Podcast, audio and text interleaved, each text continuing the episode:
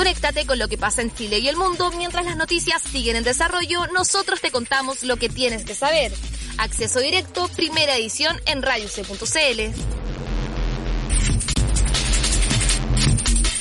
Buenas tardes y bienvenidas, bienvenidos a una nueva edición de Acceso Directo en este día que hace poquito salió el sol, ya hemos tenido una mañana un poco nublada con frío y en Santiago y ya está subiendo un poco la temperatura. Hoy en la conducción me acompaña Fernanda Carvajal. ¿Cómo estás, Fernanda? Muy bien, ¿y tú, Fran? Súper bien. Y bueno, hoy día nos espera un día muy noticioso, así que vamos con los titulares.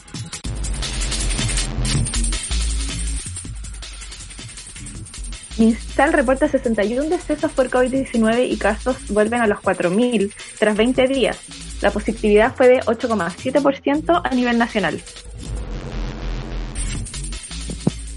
DC, PS y PPD inician proceso de convergencia para concordar opción presidencial unitaria y lista parlamentaria. Detienen a Diego Mono Sánchez por conducir en estado de ebriedad. Arrojó 1,44 en el Alcotés. La Roja Femenina igualó con Alemania en su fronte de cara a los Juegos Olímpicos. Y ya empezando con los temas de hoy, con apoyo transversal de los distintos sectores políticos se dio por terminado el debate al proyecto que busca restituir el voto obligatorio esta mañana en la Cámara de Diputados. Aún se está en espera de que se realice la votación particular y se necesita un quórum de tres quintos para su aprobación. Paula Sánchez nos cuenta más detalles. Hola Paula. Buenas tardes, Francisca. Así es, hace una media hora se terminó el debate en la Cámara de Diputadas y Diputados del proyecto que busca restablecer el voto obligatorio para las próximas elecciones populares. Por cerca de dos horas, los distintos parlamentarios estuvieron entregando sus argumentos frente a la iniciativa que exceptúa de la obligatoriedad de sufragio a las personas mayores de 75 años, personas en situación de discapacidad, ciudadanos chilenos residentes en el extranjero y ciudadanos extranjeros habilitados para sufragar en el país, y tampoco incluye las elecciones primarias. Los argumentos a favor de este proyecto de reforma constitucional fueron transversales. Desde el Partido Comunista a Renovación Nacional se mostraron de acuerdo a cambiar esta modalidad voluntaria del voto, que se aprobó en el mismo Congreso hace casi 10 años. El diputado independiente Pepe Out, quien además es uno de los autores del proyecto, sostuvo que es necesario recuperar la representatividad de los cargos de elección popular y que el voto obligatorio sería la manera de poder asegurarlo de que sea un traje a la medida de la democracia, de su legitimidad y de su fortalecimiento, de que quienes voten sean lo más parecido posible a la población de ciudadanos mayores de 18 años. Gobernar, presidente, y usted lo sabe, es suficientemente complejo ya para agregarle tanto al Congreso como al Ejecutivo la debilidad de ser elegido por la mitad o incluso menos de la población.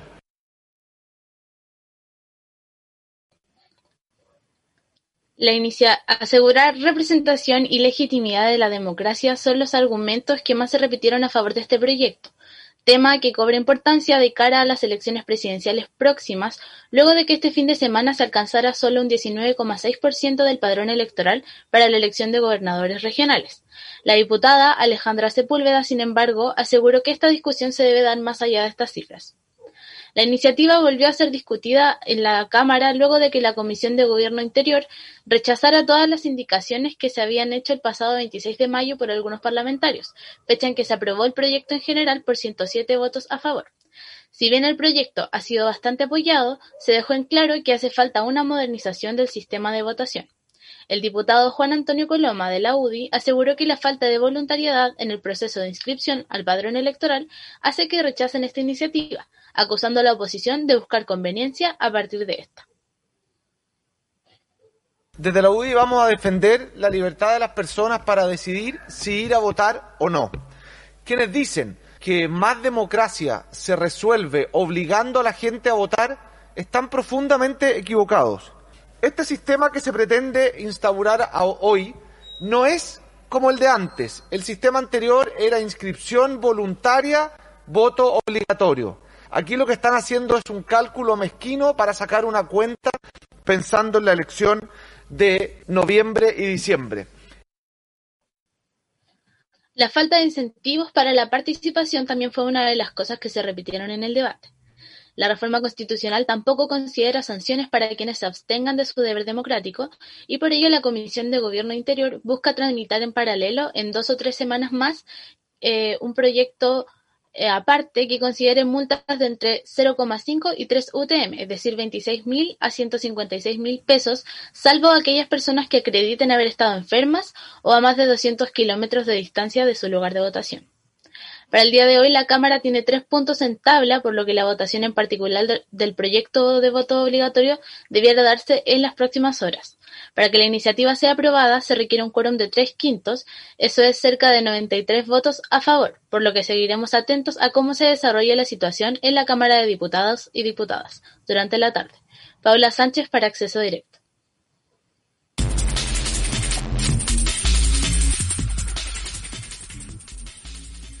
Hoy la Comisión de Constitución del Senado retomó la discusión del proyecto de matrimonio igualitario. Los detalles de lo que ocurrió en esta reunión y los próximos pasos de este proyecto los trae Asunción Chasman. Así es, el Parlamento de Chile retomó este martes la discusión de un proyecto de ley que permite el matrimonio igualitario, atascado desde 2017 después de que el presidente del país, Sebastián Piñera, lo respaldara públicamente y otorgara carácter de urgencia a su tramitación, lo que provocó duros cuestionamientos desde sectores conservadores de Chile Vamos. Durante la reunión se hicieron presentes los cuestionamientos al gobierno por darle importancia a este proyecto. Así lo manifestó el senador Iván Moreira, planteando que se sentía engañado por el presidente Sebastián Piñera.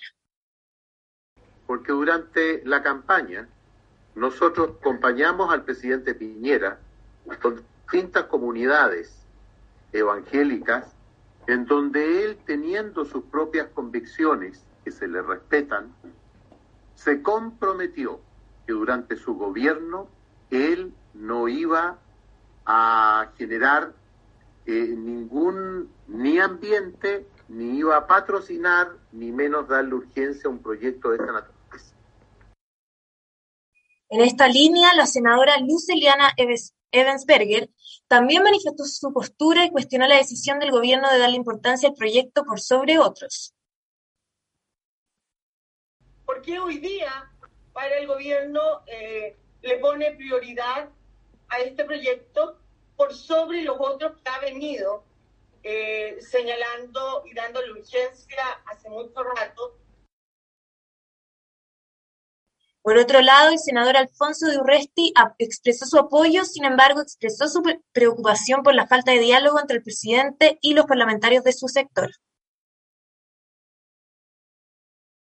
Yo voy a votar a favor y vamos a instar, eh, no me cabe duda, mayoritariamente, pero me, preocupa esa, esa disonancia de parte del, eh, del eh, Ejecutivo de plantear una iniciativa que sus propios parlamentarios, parlamentarios relevantes de la comisión o de su sector, no indican que nosotros no fueron informados.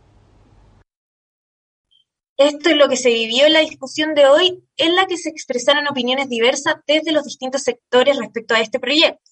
El gobierno confirmó que mantendrá la suma urgencia del proyecto de ley que permite el matrimonio igualitario hasta su total despacho, por lo que mañana se continuará con la discusión. Informó Asunción Chasman para Acceso Directo.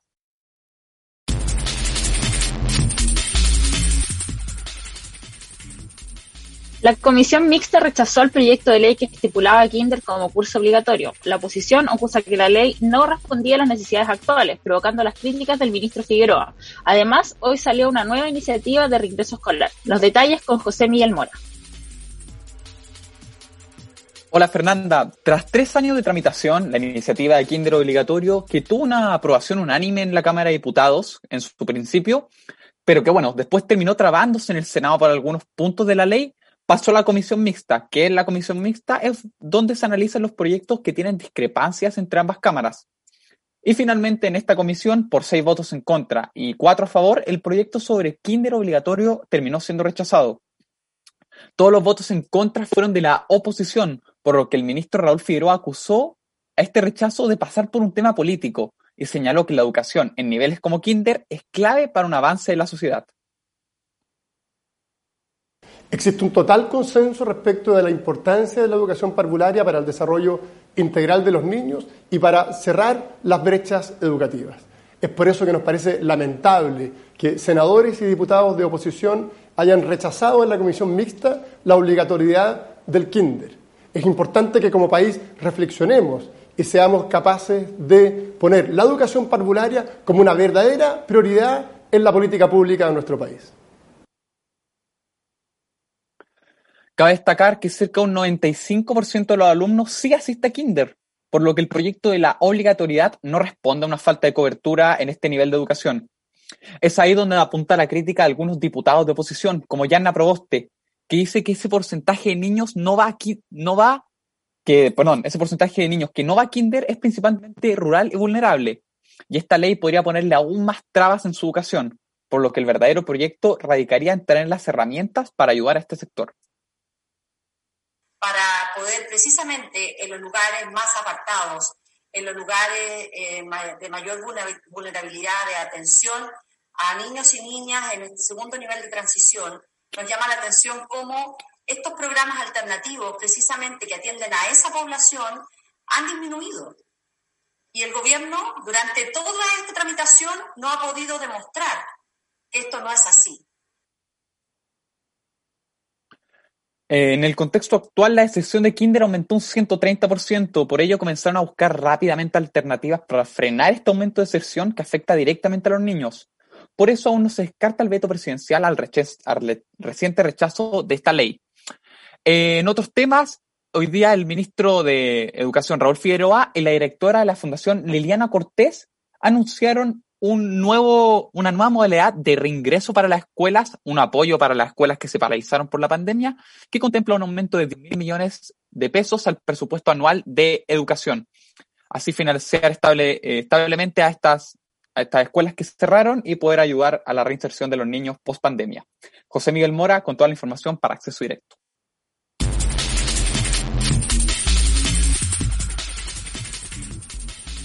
El doctor So, director del WinSO, señaló que se está viviendo una etapa crítica para el zoológico debido a la pandemia.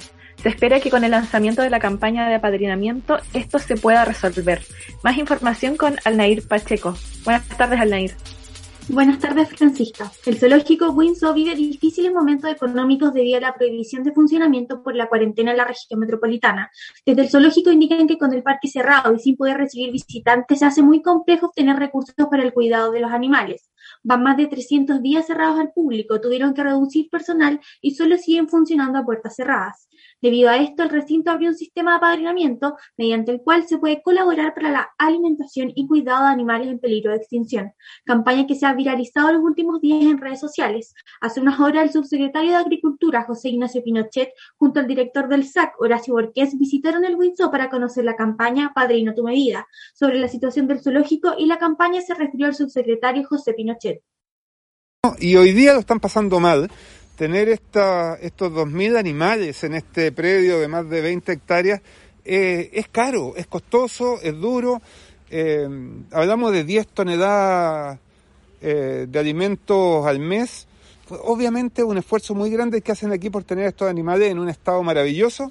Por lo tanto, desde el Ministerio de Agricultura venimos hoy día a abrazarlos, a apoyarlos y a pedirle a la comunidad que aprovechemos este momento. En tiempos normales, eh, Winso une a las familias y las conecta con el medio ambiente. En tiempos de pandemia necesitamos que los chilenos eh, nos pongamos la mano en el corazón y ayudamos, ayudemos a este esfuerzo tan encomiable. Esta medida de apadrinamiento no es nueva. El año pasado, debido a los primeros efectos de la pandemia, se comenzó con la iniciativa en busca de que la ciudadanía pudiera apoyar financieramente al recinto. Marcela Castro, estudiante de antropología UC, participó de esta iniciativa. Eh, la fecha en que apadriné a dos animales del Windsor fue a finales del año pasado y lo que me motivó principalmente a hacerlo fue que ellos también estaban sufriendo los efectos de la pandemia y a través del MISO, de la página web, estaban haciendo una campaña para recaudar recursos porque no tenían recursos suficientes para cuidarlo, ya que no estaban recibiendo los ingresos de las visitas habituales por el tema de la pandemia. Entonces decidí ayudarlos con un pequeño aporte y apadrinándolo. apoyo financiero que fue fundamental en 2020, así lo señaló el director del Winso Ignacio Azolga a 24 horas y que se espera que vuelva a repetirse ahora. Padrinos son los que nos hicieron sobrevivir el año pasado y hoy día partimos nuevamente con nuestra campaña de apadrinar. Tenemos 14 animales maravillosos, los aportes pueden ser solo una vez, recurrentes, tenemos todas las formas y además estamos organizando una tribu, una tribu de incondicionales, de personas que quieren ser parte de nuestra experiencia, que conocen nuestro quehacer y quieren ser también parte de esto a través de esta tribu de miembros, de, eh, de padrinos. Hay tres tipos de apadrinamiento. El primero incluye un certificado digital de padrino, una fotografía digital en alta resolución del ahijado, una ficha educativa digital de la especie apadrinada y un video de agradecimiento del Dr. So desde el hogar del ahijado en el zoológico. Al segundo tipo de apadrinamiento se le suma una entrada de niño y otra de adulto para poder visitar al ahijado cuando las condiciones sanitarias lo permitan. Por último, el tercer tipo se le agrega un peluche de la especie apadrinada y un vaso reutilizable.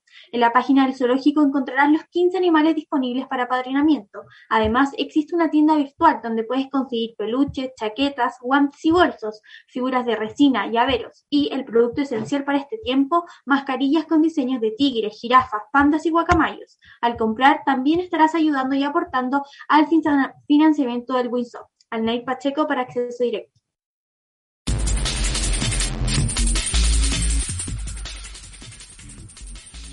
Muy interesante lo que nos contaba Alnair. Y bueno, hoy día es un día muy importante porque nuestra reportera Catalina Moreno fue a vacunarse contra el COVID-19, así que queremos saber todos los detalles, qué vacuna le habrá tocado, eh, por qué se quiso vacunar, así que conversemos con ella. ¿Cómo estás, Cata? Hola, muy bien, gracias. Eh,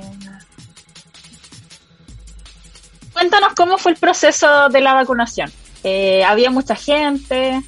Eh, no, la, la, verdad es que fue todo súper rápido y súper simple porque había poquita gente. Eh, me tocó, fui al CEFAM de Talcahuano Sur, que está en la comuna de Hualpén, y aparte de mí habían como otras cinco personas que igual se querían vacunar, pero era súper poco, así que fue todo súper rápido. Eh, hola Cata, em, ¿qué tipo de personas iban, eh, viste tú en el centro de vacunación? ¿Eran más jóvenes? ¿Eran quizás más rezagados? Hola, eh, eran personas jóvenes, éramos tres mujeres como más o menos de 20 igual, 21 años, y eran dos hombres, eh, igual, todos, todos jóvenes. ¿Y estabas decidida a vacunarte hace mucho tiempo ya? Sí, o sea, desde que empezó la campaña la vacuna, de vacunación que quería vacunarme, pero como no, no me tocaba mi turno, tuve que esperar hasta, hasta hoy y por fin llegó el día. Oye, Katy, ¿qué vacuna te tocó? Me tocó la Coronavac. Coronavac, sí, esa. ¿Y tú tenías alguna vacuna preferida o algo así? Que hay gente que quería que le tocara la Pfizer para poder viajar. ¿Tú tenías alguna? Eh, no, no, la verdad que no. Y yo creo que yo le pregunté a la persona que estaba tomando los datos, igual porque había tan poca gente en el local, y me dijo que lo que ella igual sabía es que mucha gente iba a otro local que está como a 10 minutos de distancia porque ellos estaban poniendo la Pfizer. Y que por eso la gente iba para allá. Pero como a mí en verdad me daba lo mismo, fui a, a ese nomás. Yo también estoy vacunado con la Coronavac y quería saber si tuviste algún algún efecto adverso, te sentiste, se te hinchó el brazo o algo así. Ahí me dio mucho sueño, como a la media hora de haberme vacunado. No, o sea, es como un poco de dolor de cabeza, pero súper leve. Igual ahí cuando estábamos en la sala de espera, de esos 15 minutos que te hacen esperar, había una enfermera pasando, como preguntándole a cada persona cómo estaba, si se quería tomar la presión, la temperatura, cómo hacer un chequeo general, pero estaba todo bien, la verdad. La, Fran, ¿tú te vacunaste también? Sí, yo ya me vacuné también, tengo la primera dosis y la segunda me tocaría el 28 de, de junio, pero el 28 es feriado, así que voy a tener que ir al día siguiente. Ah, ya, muy bien. Y eh, Cata, ¿tú recomiendas la, la vacunación? ¿Es un proceso expedito para ti? ¿No ¿Se lo recomiendas a la gente quizás que está rezagada, hacer un llamado para los que no se han ido a vacunar? Sí, totalmente. Aparte que es totalmente necesario para poder seguir avanzando y algo súper simple, no duele nada, la gente está todo el rato vigilando que todo esté bien, eh, te ayudan con el proceso, así que lo recomiendo totalmente. Qué bueno, Cata. Estamos muy felices de que te hayas podido ir a vacunar y invitamos a todos los que nos están escuchando a que se vayan a vacunar y que revisen que es una vacuna que es segura. Eh, así que nada, simplemente seguir cuidando, ¿no? Y asegúrate, Cata, de tomar mucha agua, que es muy importante cuando uno se va a vacunar y seguir todas las indicaciones del personal médico. Muchas gracias. Pasemos a los siguientes temas. En rayuc.cl. Actualmente se está desarrollando la Copa América 2021 en Brasil y ayer Chile tuvo su primer partido. Además, la selección femenina de fútbol jugó un amistoso esta mañana contra Alemania y toda la información la trae la periodista Bernardita Correa. Hola Bernardita, ¿cómo estás? Hola Francisca, todo muy bien. Durante estos días se está jugando la edición número 47 de la Copa América en Brasil, siendo este país el último campeón. Esta inició el día 13 de junio y tiene como fecha de término el 10 de julio. Está dividido en dos grupos. En el A lo conforman Chile, Paraguay, Argentina, Uruguay y Bolivia, mientras que en el B forma parte Brasil, Perú, Ecuador, Venezuela y Colombia. El entrenador de la selección chilena, Martín Lazarte, en una conferencia de prensa durante el día de ayer, salió a declarar sobre la difícil situación que se encuentra el país con los contrincantes que se encuentran presentes dentro del grupo.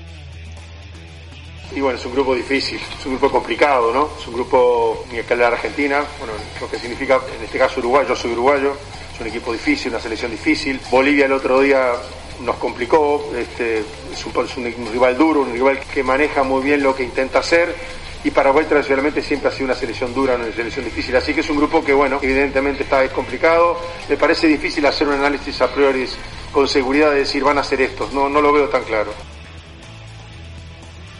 Ayer a las 5 de la tarde en territorio nacional se jugó el primer partido de La Roja contra Argentina. Este se realizó en el estadio Nilton Santos en Río Janeiro al minuto Río Janeiro. Al minuto 33, Lionel Messi desde un tiro libre logró meter anotar el primer gol para la selección albiceleste. La presencia del VAR le dio la posibilidad a Arturo Vidal de hacer un penal, pero este fue errado, aunque segundos después Eduardo Vargas logró anotar un gol. El partido terminó con un empate de 1 a 1. También durante estos días se dio a conocer que el capitán de la Roja, Claudio Bravo, igualó el récord que tenía Sergio Livingston, más conocido como el Zapito, de haber participado como arquero en seis ediciones de la Copa América. Siguiendo con las novedades del fútbol, hoy la selección femenina jugó a las 9 de la mañana un amistoso contra Alemania, teniendo este país la posición número 2 a nivel mundial. El partido se desarrolló en el estadio Platz FIA. Este tenía el fin de ser una previa en miras del Juegos Olímpicos y finalizó 0 a 0. La capitana de la selección, Christiane Endler, dio declaraciones sobre el amistoso, dado que es una buena oportunidad el enfrentarse a Alemania para poder seguir progresando en miras a todo. Alemania en este momento es la segunda del mundo, es una potencia y, sin duda que estos tipos de partidos nos hacen muy bien para seguir mejorando, para seguir progresando, para descubrir también cuáles son nuestras falencias frente a este a estas potencias mundiales y, poder corregirlas antes de, de Tokio.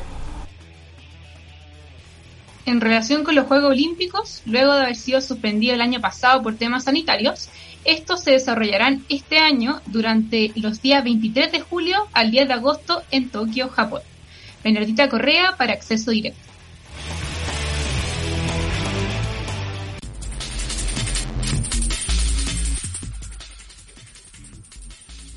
La tensión continúa en Perú a más de una semana de las elecciones presidenciales. La candidata Keiko Fujimori insiste en denunciar fraude, sembrar dudas en el sistema y apelar a los resultados que hasta el momento dan por ganador a Pedro Castillo. Francisca Barca con más detalles. ¿Cómo está Francisca? Hola Fernanda, muy bien. Tal como tú decías, la candidata de Fuerza Popular, Keiko Fujimori, insiste en graves irregularidades en el proceso electoral e interpone nulidades para aclarar este proceso, además de solicitar una auditoría informática de las actas electorales. El Perú vive momentos de gran incertidumbre por las graves irregularidades que han existido en la segunda vuelta presidencial. Después de haber recibido múltiples denuncias por acciones realizadas por miembros de Perú Libre para alterar los resultados de esta elección, decidimos presentar una serie de nulidades haciendo uso de nuestro legítimo derecho de tener un proceso limpio y transparente. Fujimori presentó al expresidente del Tribunal Constitucional, Oscar Urbiola, como el defensor de los votos de Fuerza Popular. Sin embargo, Urbiola negó integrar su equipo legal o ser abogado de Fujimori, agregando que él quiere que el Estado de Derecho y el régimen constitucional prevalezca. El abogado también aseguró que el Jurado Nacional de Elecciones es el ente competente para resolver los pedidos de nulidad, donde el límite sería la Constitución. Sin embargo, pese a todo lo anterior, los analistas han comparado la actitud de Keiko con la del expresidente de Estados Unidos, Donald Trump, incluso eh, por la actitud que ha tenido al acusar a sus contrincantes. Guido Larson, cientista y analista político, explica que esta ha sido una forma de actuar en la política peruana que busca deslegitimar al contrincante y complejizar el escenario político para hacer difícil la gobernación creo que ha pasado a formar parte del el set de herramientas políticas que tienen eh, diversos adversarios, con tal no solamente de deslegitimar al contrario, sino de hacer eh, ingobernable la eh, política peruana. Yo creo que la actitud de Keiko, que de hecho es muy similar a la que ya había tenido cuando perdió en su última experiencia electoral, no debiera sorprender, pero simplemente simboliza el grado de deterioro que tiene la política como un todo. Incluso la alta comisionada de las Naciones Unidas para los Derechos Humanos, Michelle Bachelet, expresó su preocupación por el incremento de esta tensión en Perú. Ella hizo un llamado a la calma, evitando enfrentamientos, ya que en sus palabras, lo que debería ser una celebración de la democracia se está convirtiendo en un foco de división, que está creando una fractura cada vez mayor en la sociedad peruana. Francisca Barca para Acceso Directo.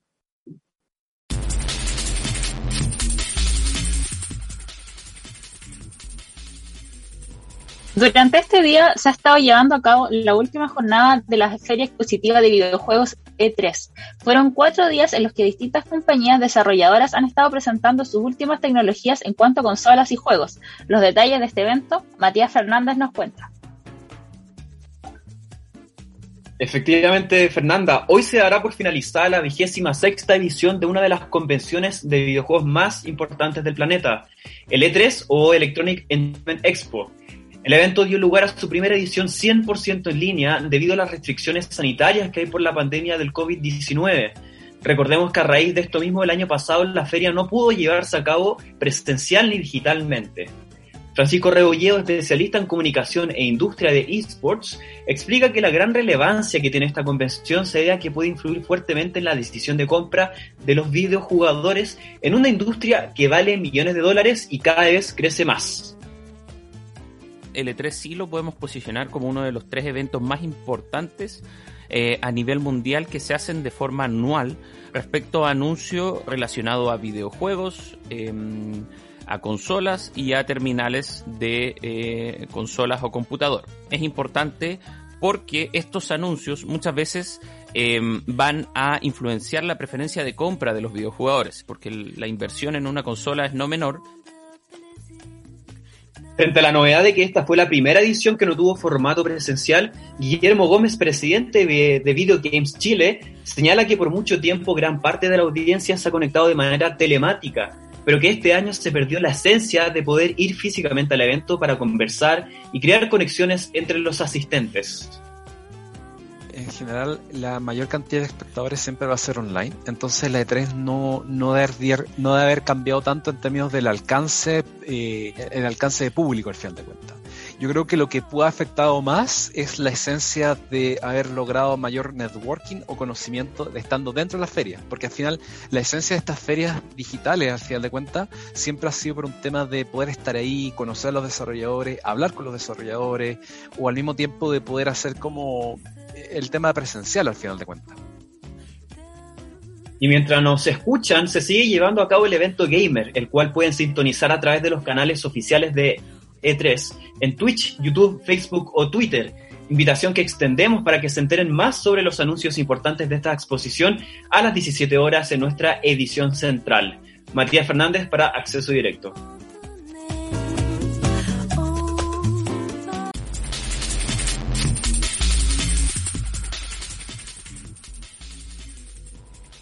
Llega también el fin de una era. El viernes pasado se emitió en Estados Unidos el último capítulo de la serie de docu-realidad Keeping Up with the Kardashians y este jueves se emitirá un último especial.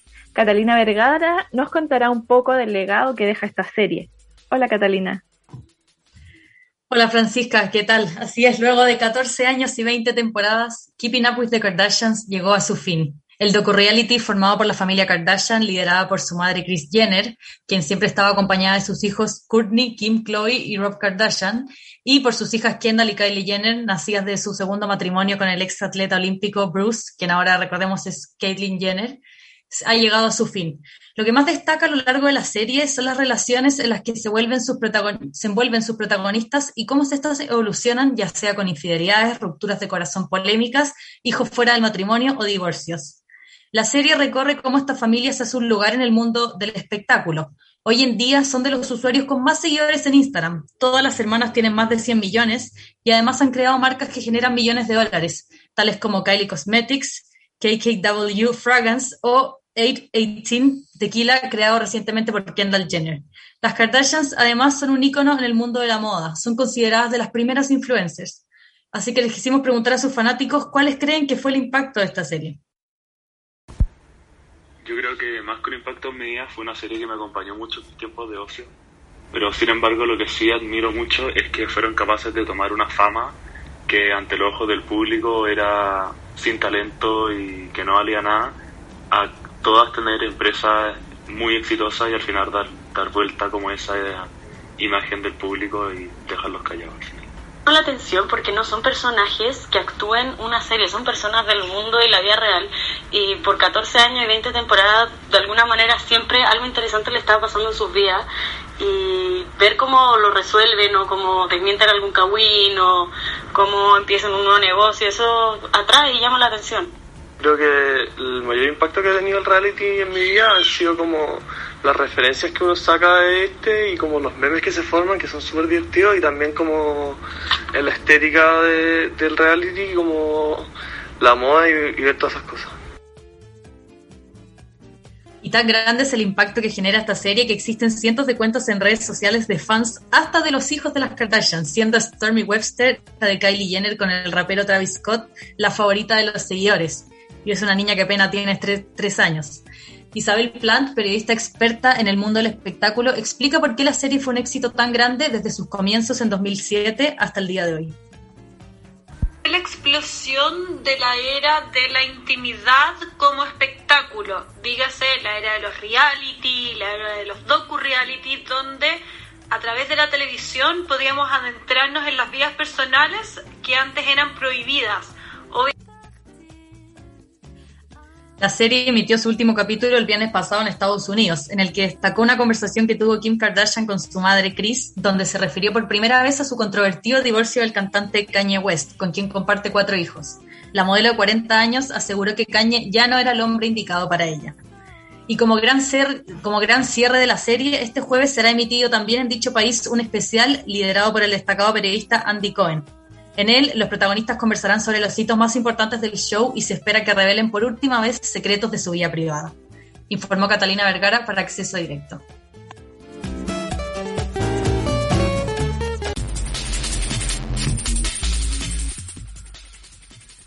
Muchas gracias Catalina por tu informe. Claramente son muchos años de reality y han impactado la cultura popular ya siendo las 2 con 4 minutos y antes de irnos queríamos contarles que esta mañana la FEUC informó que los días jueves 24 y viernes 25 de junio serán de receso académico para toda la Universidad Católica, lo que sumado al fin de semana y al feriado del lunes 28 sumarán 5 días de descanso.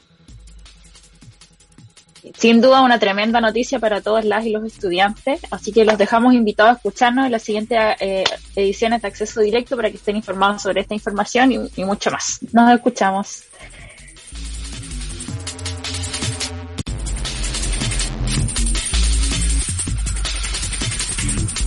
Acceso directo en punto. Las noticias de Chile y el mundo con una mirada universitaria. Sigue nuestra programación y mantente informado todo el día en nuestras redes sociales, acceso directo en Instagram, Twitter y Facebook.